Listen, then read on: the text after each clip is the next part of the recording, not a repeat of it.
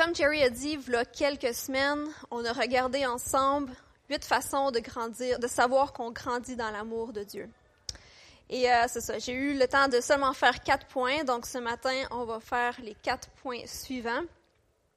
Dans le fond, ce qu'on a fait il y a trois semaines, c'est que je vous ai apporté ensemble dans cette euh, aventure dans laquelle je me trouve dans les derniers mois, dernières peut-être deux années, euh, au sujet de l'amour. Je vous ai apporté avec moi, puis on a plongé dans le vaste sujet de l'amour et je vous ai partagé certaines des révélations que Dieu euh, me révèle dans les derniers temps. Si d'ailleurs vous n'étiez pas là euh, il y a quelques semaines, l'enseignement est en ligne, euh, au contraire de Mission 318, donc vous pouvez toujours aller l'écouter au besoin.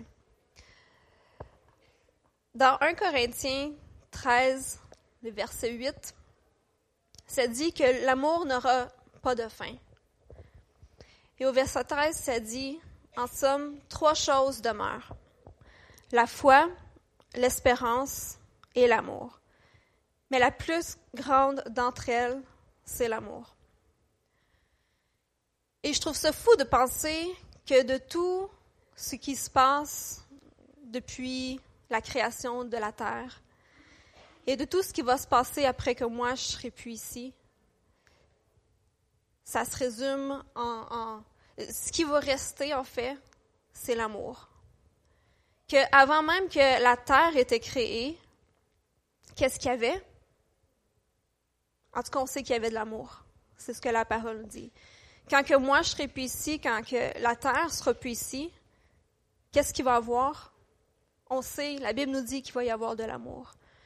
Que de tout ce que je dis dans ma vie, de tout ce que je fais dans ma vie, ce qui a vraiment de l'importance en bout de ligne, ce que je vais avoir avec moi dans l'éternité, c'est l'amour. Je trouve ça le fun de voir que dans juste un petit verset comme ça, ça nous ouvre une porte sur l'éternité. Qu'est-ce qui se trouve dans l'éternité? On sait qu'il y a de l'amour. C'est tellement important de grandir dans ces choses-là. Je sais que personnellement, depuis à peu près un an, peut-être un petit peu plus, j'ai cette prière dans mon cœur. Et je dis, Seigneur, j'ai besoin de connaître ton amour. Apporte-moi avec toi dans, un, dans cet endroit où est-ce que je, je connais, j'expérimente, je vis chaque jour de plus en plus ton amour. Et non seulement je veux connaître ton amour, mais je veux apprendre à m'aimer aussi moi-même comme que toi tu m'aimes. Et je veux apprendre à aimer les autres aussi comme toi, tu les aimes. Je sais pas, Pascal, elle doit être au sous-sol. Hein? je sais pas s'il y a quelqu'un en charge du PowerPoint ce matin. Si oui, non, OK. Euh, imaginez-vous une, belle slide. Euh, juste pour se, rafraîchir la mémoire un peu, et aussi si vous n'étiez pas là, euh, on va. En fait, je ne les ai même pas décrits ici. On va se rappeler collectivement c'était quoi les quatre points de là trois semaines. Il n'y a vraiment personne, hein? OK.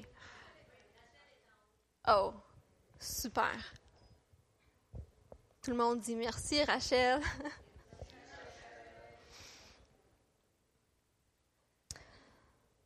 Donc, le trois semaines, on a regardé comment savoir qu'on grandit dans l'amour. J'ai partagé que moi, personnellement, c'était un sujet que je trouvais ça, que je trouvais très difficile. C'est tellement, tellement simple, l'amour, mais j'avais tout le temps de la difficulté à, voir qu'est-ce que ça changeait réellement dans ma vie. Comment est-ce que je pouvais savoir que l'amour de Dieu avait fait une différence? Parce que j'avais l'impression qu'il n'y avait rien qui changeait. Donc, on a vu, je me souviens, le premier point, c'était quand tu grandis dans l'amour de Dieu, tu vis plus dans la honte. Tu ressens plus le, besoin de te cacher, que ce soit un aspect de ta personnalité, que ce soit euh, qui tu es, ton apparence physique, quelque chose que tu fais. Tu ressens plus le besoin de te cacher, de cacher ces aspects de ta vie, mais tu te sens sécure et accepté malgré toutes ces choses-là. Je sais que j'avais qu'on avait vu ensemble aussi que quand tu grandis dans l'amour, tu te sens accepté plutôt que rejeté on avait vu aussi que l'amour n'est pas seulement pour demain, mais c'est vraiment quelque chose qui est pour aujourd'hui. Souvent, on vit notre vie, puis on dit, on a l'impression que seulement quand telle, telle, telle ou telle autre affaire va se produire, ah ben là, je vais être satisfait avec ma propre vie. Là, je vais me sentir bien à propos de moi-même. Mais non, on ne sera jamais plus aimé qu'on l'est aujourd'hui, n'est-ce pas? Et je crois que l'autre point, c'était qu'on se sent suffisant et assez. On se sent qualifié. Pourquoi? Parce que Dieu nous qualifie d'abord. Je me trouve vraiment bonne de m'être souvenue de ces choses-là. Ça paraît pas, mais euh, tu as beau prêcher. Je me rappelais ce que j'avais dit, mais je me rappelais pas des termes exactement de, de mes points. Mais bon. Bon. Pas grave. OK. Donc aujourd'hui, on continue avec les quatre autres points. La première chose euh, que j'ai notée et que j'apprends dernièrement, c'est que quand tu grandis dans l'amour de Dieu, c'est beaucoup plus facile de lui faire confiance.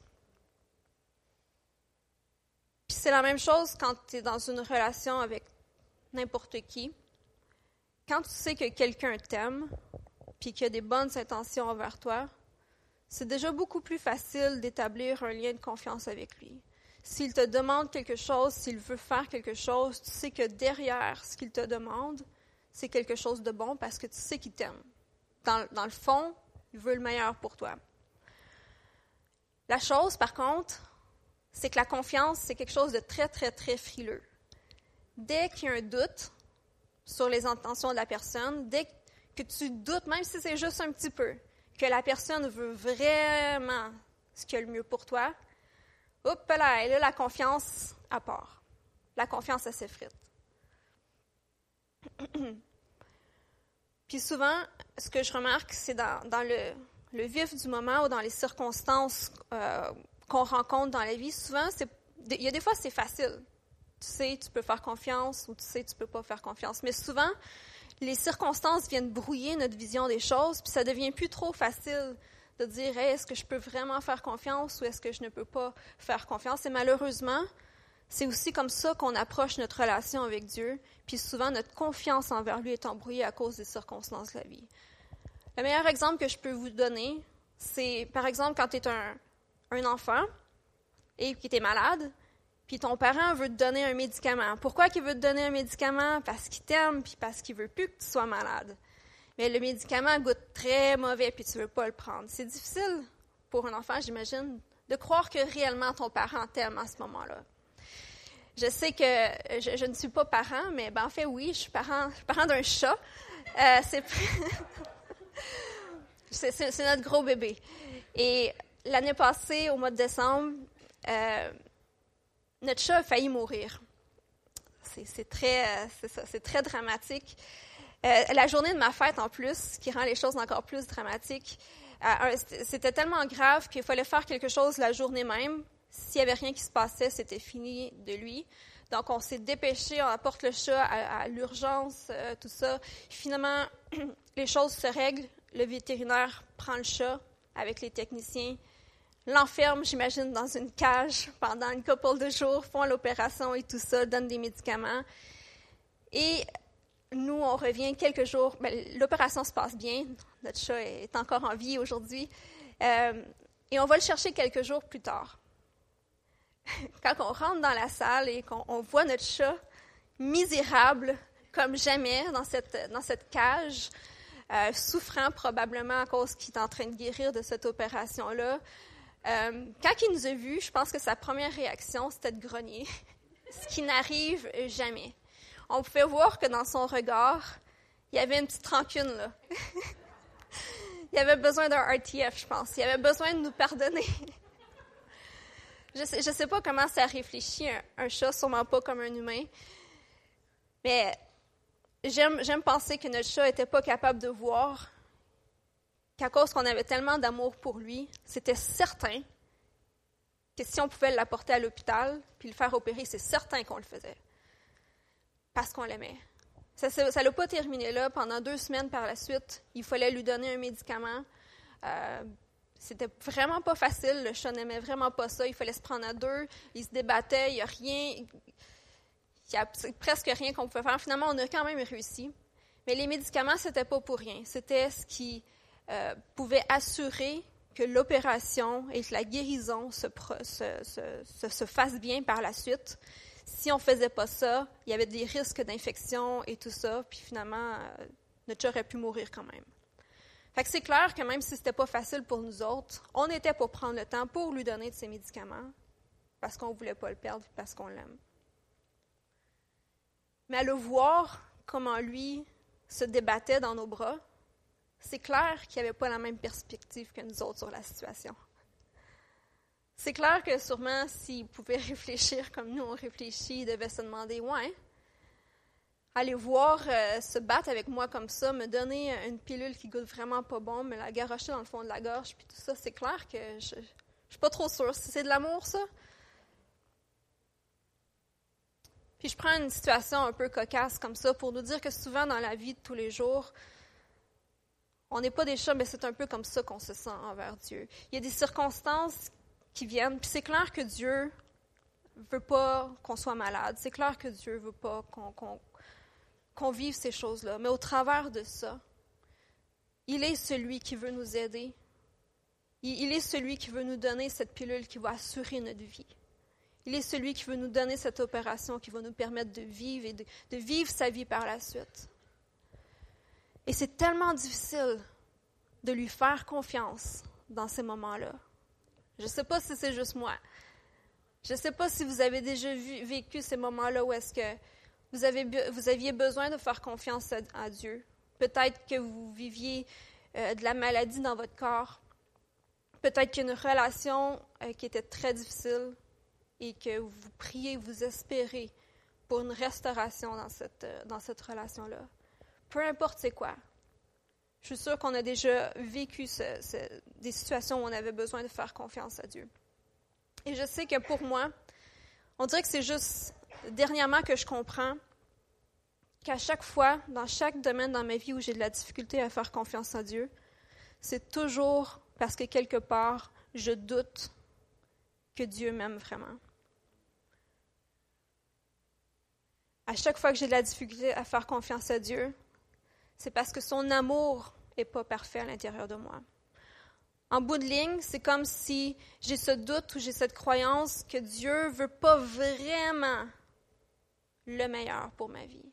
Un peu comme Adam et Ève dans le jardin. Est-ce que Dieu a vraiment dit? Est-ce que, Dieu avait mis l'arbre dans le jardin parce qu'il voulait les faire suer? Non, c'était pour leur bien. Puis malgré ça, on, se pose la question, ouais, mais. Je sais que j'ai déjà partagé un petit peu de ça, puis je, mon but, c'est pas de, me répéter ici, mais c'est le meilleur témoignage que j'ai, donc c'est ce que je vais partager une des promesses sur ma vie ou quelque chose que, que je prie pour, puis que je, crois vraiment que c'est une promesse pour ma vie, c'est que euh, je crois que Dieu va apporter un, mari dans ma vie pour que je puisse éventuellement un jour me marier. Et euh, comme tous ceux et celles probablement qui ont déjà été célibataires pour une longue période de temps, vous savez comme moi que ben il y a des hauts puis il y a des bas là-dedans. quand il y a des hauts, c'est super. Quand il y a des bas, ben ta foi est mise à l'épreuve et c'est le moment de faire confiance à Dieu. Et je sais que pour moi, l'attente, ça n'a pas toujours été évident.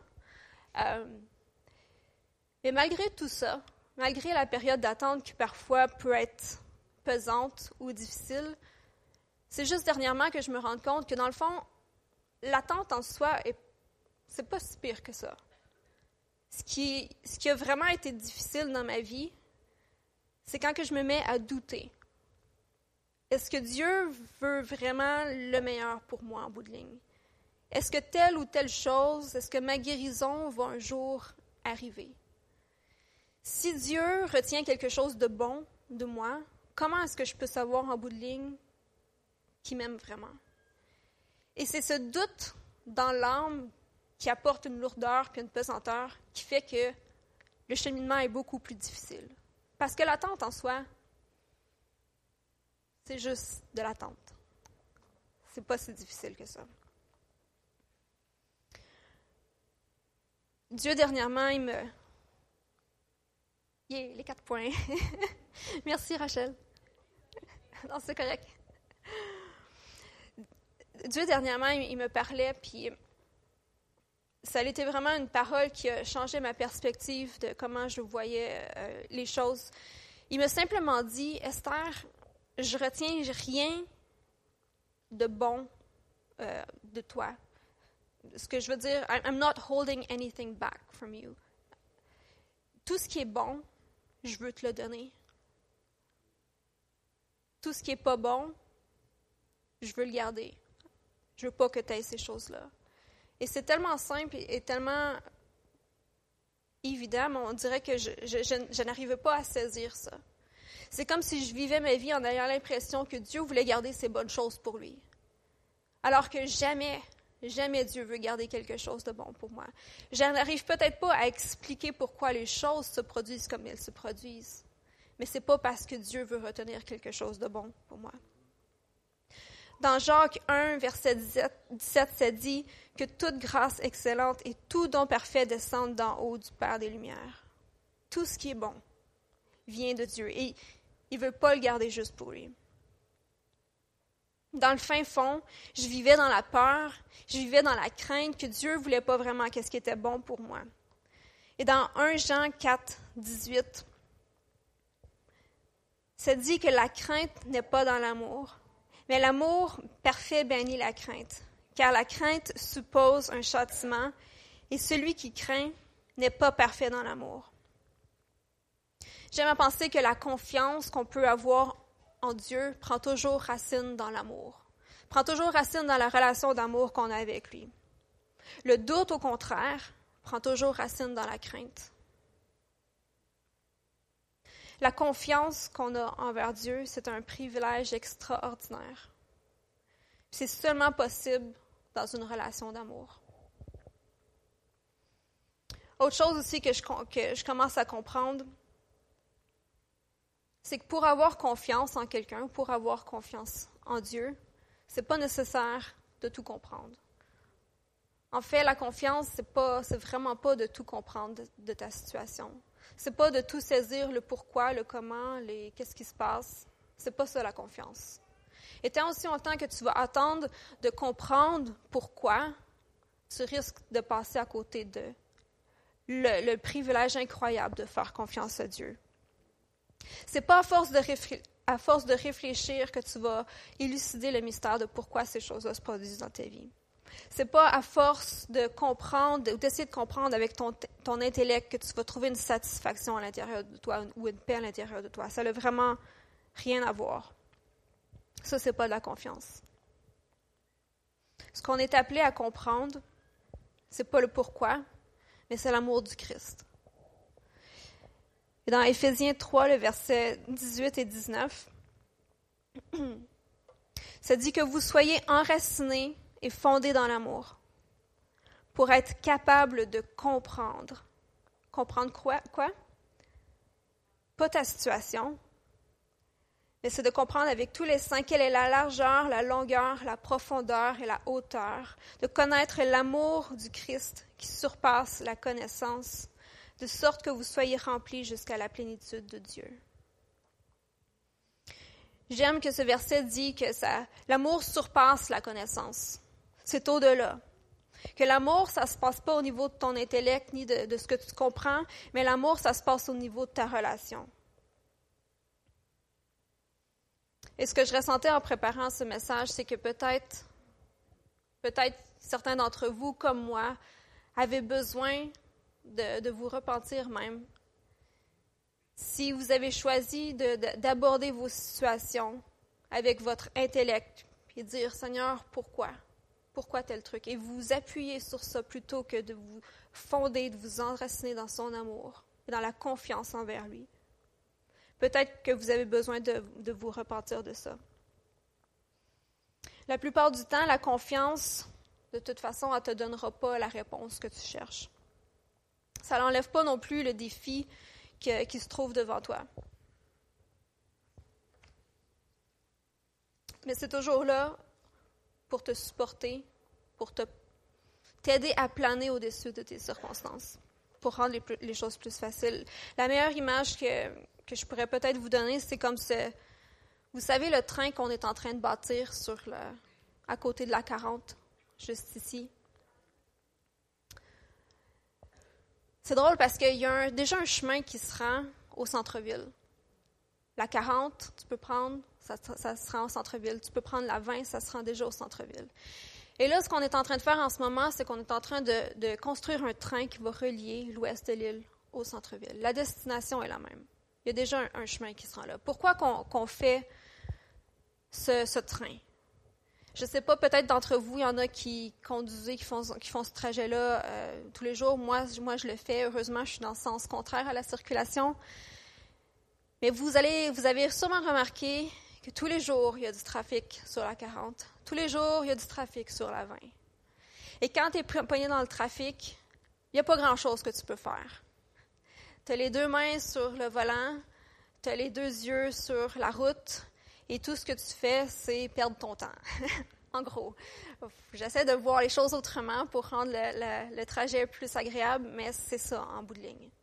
Toute ton énergie est mobilisée à être là, par choc à par choc, dans le trafic, et ça prend du temps, et c'est pas agréable. Et là, ce qu'on espère pouvoir faire avec ce nouveau train, c'est en fait te rendre à la même destination, mais comme vous avez vu, ils sont en train de le construire en hauteur. Et à un moment donné, ça passe au-dessus de la 40. Et ce qui va se passer, c'est que le jour où le train va être fait, bien, il va y avoir encore des gens dans le trafic, mais il va y en avoir d'autres dans le train qui vont regarder les autres dans le trafic et dire Bye! moi, je, moi, je m'en vais au centre-ville, ça va être beaucoup plus rapide. Et pendant que tu vas être dans le train, ça va être cool parce que tu vas pouvoir, si tu, te manque quelques minutes ou quelques heures de sommeil, ben, tu vas pouvoir fermer les yeux et en profiter. Si tu veux, tu vas pouvoir t'apporter un livre et juste lire. Et tes mains vont être libres et tes, yeux vont être libres. Tu ne seras pas rivé à, à la route, tu ne seras pas rivé au trafic mais tu vas être libéré pour faire autre chose. En gros, tu vas te rendre à la même destination, mais ça risque d'être plus agréable et plus rapide. Et j'aime voir la confiance en Dieu un peu de la même façon. Quand on ne fait pas confiance en Dieu, on est comme pris dans le trafic. On sait qu'on veut traverser cette épreuve, ce défi, on sait où est-ce qu'on veut s'en aller, mais c'est difficile, c'est long, c'est plate et ça mobilise notre temps et notre énergie. Quand on, a les yeux rivés sur notre problème, sur nos inquiétudes, je pense que ça, ça, vole de notre temps, ça vole de notre énergie. Puis Dieu nous a jamais créés pour qu'on soit. Dieu nous a jamais créés pour qu'on passe notre temps, notre énergie, qu'on garoche notre énergie dans ces choses, dans, dans, nos inquiétudes. Non, au contraire, je pense que Dieu veut qu'on lui fasse confiance et qu'on soit dans ce train en haut qui surplombe la situation. En bout de ligne, il faut quand même que tu traverses cette distance-là. Puis tu te rends à la même destination, mais c'est beaucoup plus facile. Et ton énergie n'est pas siphonnée dans le trafic. Donc, je ne sais pas pour vous, mais moi, je veux, être dans ce train, dans la vie.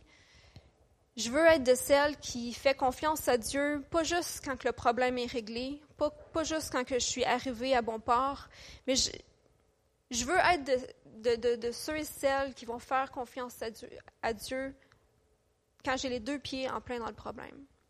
Je trouve ça formidable de pouvoir entendre des témoignages de gens qui ont, vécu une percée, qui ont vécu une guérison, une délivrance incroyable. Ça, donne tellement d'espoir. Mais c'est rare qu'on entend des gens qui donnent un témoignage de quand ils ont les deux pieds dans le problème. Parce qu'en fait, ce que tu peux témoigner, c'est simplement de la confiance en Dieu en ce moment-là, c'est ça qu'on a besoin. C'est ça qu'on a besoin quand on a les deux pieds dans le problème. Donc, première façon de savoir qu'on grandit dans l'amour de Dieu, c'est qu'on a beaucoup plus de facilité à faire confiance à Dieu. Deuxième, euh, super, vous suivez. Deuxième euh, façon de savoir qu'on grandit dans l'amour de Dieu, c'est que ton amour propre est en pleine croissance. L'amour propre, juste pour vous donner une petite définition, c'est le respect de soi-même, c'est le sentiment de sa dignité, de sa valeur personnelle, c'est la fierté. À mesure qu'on grandit dans notre relation d'amour avec Dieu, veut, veut pas, d'une façon ou d'une autre, ça va affecter aussi comment nous on se voit. On va arriver à saisir de plus en plus c'est quoi notre valeur personnelle. On va arriver de plus en plus à s'aimer soi-même. S'aimer soi-même, c'est un point extrêmement délicat et extrêmement difficile pour, euh, plusieurs personnes. Et même si on ne veut pas se l'avouer, on a bien de la difficulté avec ça. On fait juste regarder comment que les gens arrivent, ou plutôt n'arrivent pas à recevoir des compliments, et ça, ça révèle bien des affaires. Comment est-ce que tu réagis quand quelqu'un te complimente? Comment est-ce que tu réagis quand quelqu'un dit quelque chose de bon à propos de toi? On dirait qu'on ne sait jamais trop sur quel pied danser, on ne sait jamais trop comment le prendre. D'un côté, dans ton cœur, tu es comme Yes, j'ai tellement besoin d'entendre ça. Mais d'un autre côté, dans ton intellect, tu dis OK, wow, je peux, peux pas trop montrer là, que je suis contente que tu me dis c'est un compliment. Et là, ça fait qu'il y, a un genre de court-circuit dans ton, dans ton être qui fait que tu sais pas trop comment te comporter. Est-ce que, qu'est-ce que je dis? Moi, j'ai réglé ça maintenant, je dis juste merci, je le reçois. J'ai besoin d'entendre ça. Même si on ne veut pas toujours se l'avouer, on a besoin euh, de recevoir l'amour et l'affection des autres. Donc, c'est quelque chose qu'on. S'aimer soi-même, puis le sujet de l'amour-propre, c'est quelque chose qui est extrêmement euh, difficile, puis on ne sait pas trop comment aborder ça. Puis je pense qu'en gros, pourquoi est-ce que c'est difficile? C'est parce qu'il y a beaucoup de confusion au sujet de c'est quoi s'aimer soi-même. Dans le fond, on ne comprend pas trop c'est quoi cette grosse, grosse affaire-là? On sait c'est quoi aimer les autres, ça, on, commence à comprendre. Mais s'aimer soi-même, c'est confus. Et quand on n'arrive pas à décrire et à comprendre c'est quoi une certaine chose, on, peut difficilement par la suite le mettre en pratique. Je sais que la société, et vous allez sûrement être d'accord avec moi, la société a sa propre définition de c'est quoi l'amour, sa propre définition de c'est quoi s'aimer soi-même. Je ne sais pas si vous avez remarqué, mais dans les dernières années, ben, depuis un bon, bout, il y a tout ce mouvement euh, qu'on voit dans la société sur ce qu'on appelle le self-care, de prendre soin de soi-même. C'est bon de prendre du temps pour soi-même, c'est bon de prendre un bon bain chaud moussant quand tu reviens du travail pour te détendre. C'est bon de... peu importe, il y a une panoplie de trucs que tu peux faire. Et ces choses-là sont toutes, des, pour la plupart, des très bonnes choses que, que j'aime, j'aime beaucoup. Mais je trouve ça drôle de voir que la société commence à définir ça comme de l'amour. Alors que, que, que l'amour, le vrai, peut jamais juste se définir en quelque chose d'extérieur que tu essaies de t'appliquer à toi-même. Ce que je veux dire par là, c'est qu'en bout de ligne, peu importe le nombre de bains moussants ou de verres de vin que tu prends quand tu reviens du travail, même si c'est des bonnes choses, ça fera jamais de toi, ça va jamais t'apporter à t'aimer plus toi-même nécessairement si d'abord tu t'aimes pas. C'est juste des choses qui viennent par la suite. Vous avez peut-être remarqué dans la société aussi qu'il y a toutes sortes de mouvements justement d'acceptation de soi, euh, de faut euh, c'est quoi le mot? Intégrer les gens là, euh, inclusion. Ça c'est un mot super populaire puis c'est des bonnes choses. Maintenant, on voit dans les publicités des, des, des, des, femmes de différentes couleurs, de différentes formes et tout ça. Et c'est génial, on a besoin de voir ces choses-là. Mais en bout de ligne, on fait, on fait ça pour qu'il y ait plus d'amour, parce qu'on pense que c'est de l'amour, puis c'est une partie de l'amour. Mais si on demandait aux femmes, est-ce que tu t'aimes plus? si on regarde qu'est-ce que la société offre aussi, pour les régimes amincissants, pour les traitements de beauté, pour les chirurgies esthétiques. Est-ce qu'il y a moins de chirurgie esthétique maintenant qu'il y en avait dans le passé? Non. Est-ce qu'il y a moins de régimes amincissants qu'il y en, a, qu'il y en avait dans le passé à cause de toutes ces choses-là que la société essaie de nous faire, euh, de promouvoir? Non? Je pense qu'il y en a même plus. Je suis convaincue qu'il y en a plus. Et je suis convaincue que l'estime des femmes et des hommes, en passant aussi, n'est pas nécessairement meilleure à cause qu'on prend un bon bain moussant un vendredi soir. Et c'est des bonnes choses, mais ce n'est pas de l'amour. La société dit aussi que l'amour, c'est d'être gentil avec les gens. Ce qui est, vrai, c'est une partie de l'amour, il faut être gentil avec les gens. Mais c'est aussi d'être d'accord avec tout ce que les gens disent. Ça, c'est très, très, très populaire comme façon de penser. Je peux seulement t'aimer si tu penses comme moi je pense. Si tu penses pas comme moi je pense, ah ben là, je peux pas t'aimer. Ça, c'est la définition de l'amour de la société. Je vais être bien, bien fin avec toi si tu es bien, bien fin avec moi. La ligne est très, très, très claire. Elle est là. Et dès que tu dépasses la ligne, ah ben désolé, je ne peux plus t'aimer. Dès que là, ton opinion diverge un petit peu trop de la mienne, c'est clair que là, il... non, on ne peut plus être amis. clair. Et ça, on, le voit, puis c'est comme euh, les réseaux sociaux sont vraiment comme une loupe sur ce qui se passe dans le cœur des gens, je pense, dans la société. Puis c'est intéressant de, de regarder ça des fois, même si c'est un petit peu décourageant aussi. Mais ça, c'est comme, c'est comme ça que la société voit l'amour, l'amour des autres et l'amour de soi. Très, très, très conditionnel. Et très, très, très carencé aussi. Pourtant, l'amour, le vrai, comme la, la Bible dit, c'est inconditionnel.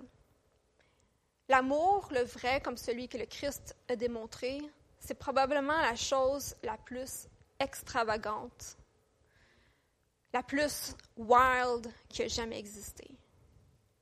Ça, c'est l'amour. Dans 1 Corinthiens 13, versets 4 à 7, vous connaissez ce passage sûrement très bien. Ça nous décrit c'est quoi l'amour.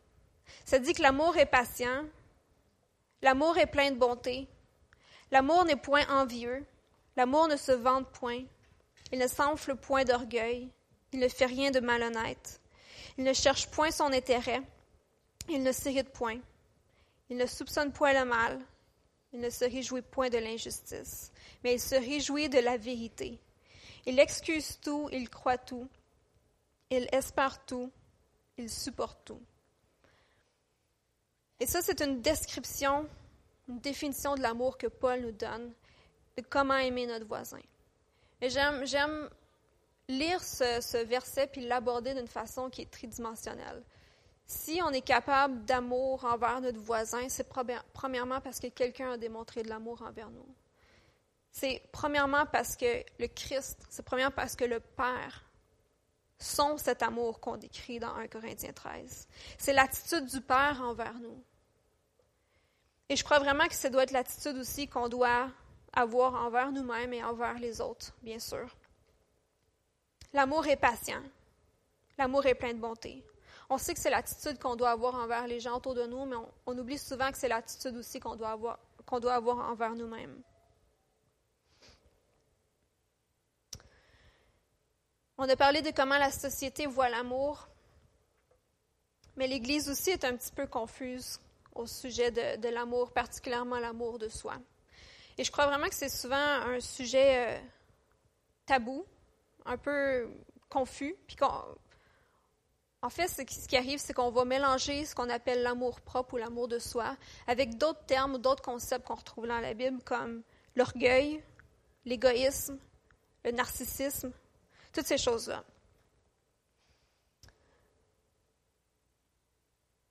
Dans le fond, quand tu n'as pas l'amour ni un sentiment de valeur réelle, tout ce qui te reste, c'est l'orgueil, l'égoïsme et le narcissisme. Souvent, on a de la difficulté à s'aimer soi-même, comme j'ai dit tout à l'heure, parce qu'on confond l'amour de soi avec un autre concept qui s'appelle l'orgueil. On confond l'amour de soi avec un concept qui s'appelle l'égoïsme. Ce sont des choses mauvaises et qu'on ne veut pas ces choses-là. Alors, parce qu'on veut tellement éviter ces choses-là, on ne sait plus trop comment, comment, comment s'aimer soi-même, en fait.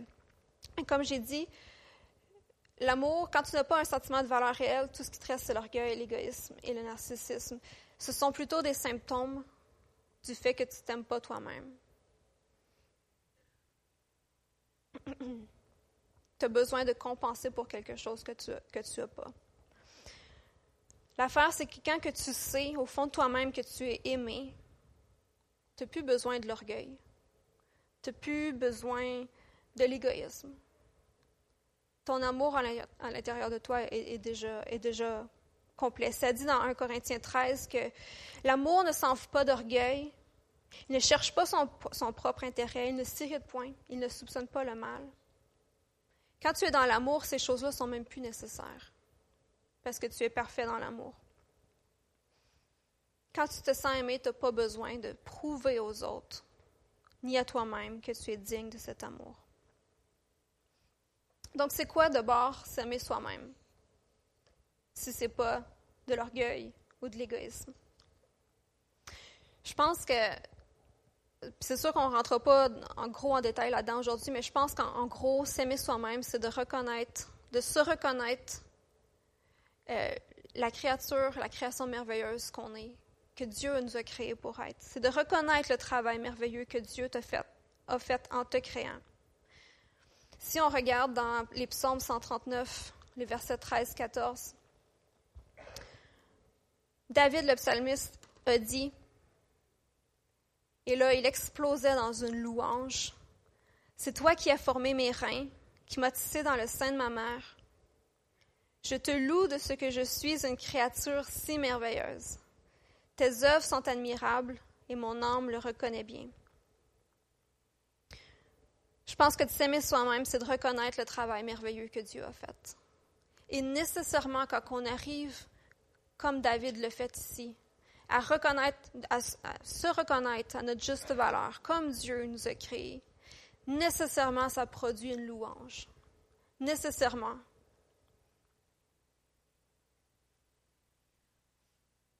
Peut-être que d'entre vous, ce matin, vous vous dites, ouais, moi, je suis, je suis correct avec le fait d'aimer les autres.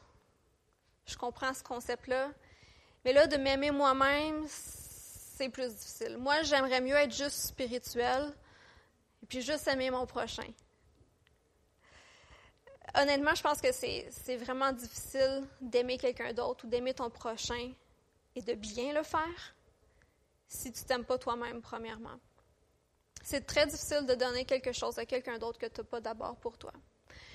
Et ça, c'est pas pas juste moi qui, pense ça et qui dit ça, mais il y a réellement un lien qui existe entre la compassion et l'amour que tu vas avoir en toi, euh, envers toi-même et l'amour et la compassion que tu vas avoir aussi envers quelqu'un d'autre.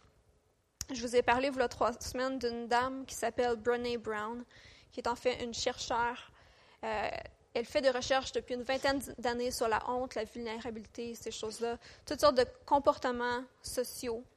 Elle collecte des données et là, à partir de ces données-là, elle va extraire euh, certaines conclusions. Et elle a quelque chose à dire à propos de la compassion de soi et aussi de, le fait de, juger les autres. Elle dit, et euh, vous pouvez mettre la slide, il y en a une avec la citation. Elle dit, on ne juge pas les autres dans les domaines où on a un fort sentiment de sa propre valeur et, où on ressent une ferme confiance. Plus on développe ces choses, plus on se défait du jugement. Je pense que ça nous est toutes déjà arrivé d'avoir une tendance de vouloir juger les, gens et, tout ça. Là, ce que ça nous dit, c'est que dans la mesure où tu vas, de plus en plus que tu t'aimes toi-même et que tu fais preuve de compassion envers toi-même, plus que tu vas être apte à avoir de la compassion envers quelqu'un d'autre. Si vous voulez savoir euh, dans quel domaine dans ta vie tu as besoin de t'aimer plus, c'est facile. C'est juste regarder c'est quoi les domaines où est-ce que tu juges le plus les gens. Les domaines où est-ce que tu es plus prompt à juger, à critiquer, ben, c'est un excellent miroir qui te montre en fait, ouais, ben, peut-être que dans ce domaine-là, je m'aime pas tant que ça. Peut-être que dans ce domaine-là, j'aurais besoin d'un peu plus d'amour propre. Peut-être que dans ce domaine-là, j'aurais besoin de vivre l'amour de Dieu pour moi. Et je crois vraiment que de s'aimer soi-même en bout de ligne, c'est ça qui va créer de la place pour pouvoir bien aimer les autres. Dans la mesure où est-ce qu'on vit l'amour de Dieu pour notre vie, on arrive à s'aimer soi-même et à aimer les autres par la suite ça crée de l'espace pour aimer les autres. OK, fait qu'on a eu le temps de voir deux points aujourd'hui. Ouais, c'est ça. Dans le fond, ce que je vous ai pas dit depuis le début, c'est que c'est une série qui va durer jusqu'à la fin de l'année. c'est ça, l'amour dure toujours. je veux m'assurer que vous saisissiez ce concept. OK, bon, super. Euh, donc, plutôt que de poursuivre avec les deux derniers points, on va juste prendre un temps de, ministère ensemble. On a vu que, alors qu'on grandit dans l'amour de Dieu, c'est beaucoup plus facile de faire confiance à qui il est. Et on apprend aussi à s'aimer, à reconnaître notre propre valeur, ce qui en retour nous aide à aimer les autres Et ça élève une louange envers le Seigneur. Je ne sais pas si... Euh, est-ce que vous êtes en mesure de mettre une petite musique? En tout cas. Peut-être que le Saint-Esprit vous a parlé au travers de la prédication. Je sais que moi, depuis déjà plus qu'un an, Dieu continuellement vient, vient, vient brasser ces choses-là à l'intérieur de moi et continuellement rapporte à la surface d'autres choses. Et vous savez, c'est pas, c'est pas mauvais que Dieu fasse monter certaines attitudes ou certains comportements à la surface. Au contraire, c'est excellent. Parce qu'à chaque fois que Dieu fait, monter à la surface, par exemple, un manque de, confiance ou un, manque d'amour propre, à chaque fois, c'est parce qu'il veut venir combler ce, manque-là. À chaque fois, c'est parce qu'il est là pour me dire, il y a plus pour toi. Plutôt que de vivre, puis que ça soit pénible, de vivre le, le manque de confiance, puis que ça soit difficile, puis que ça soit pénible, regarde Esther, il y a quelque chose de pas mal mieux pour toi. Il y a quelque chose de pas mal mieux pour toi. Et c'est juste là. Pourquoi tu t'en passerais? Et de plus en plus, j'explore le, thématique de m'aimer moi-même. Puis des fois, Dieu va venir faire remonter des choses. Ah ben dans telle, telle circonstance, tel domaine, est-ce que, est-ce que tu t'aimes réellement? Et c'est jamais pour apporter un fardeau ou une culpabilité, mais c'est toujours pour venir combler ce manquement. Donc ce matin, ce qu'on va faire, on, va juste prendre un, petit temps dans la prière et demander au Saint-Esprit, Saint-Esprit, je veux, je veux vivre plus de cet amour. Je vous invite peut-être à fermer vos yeux si c'est plus facile pour vous.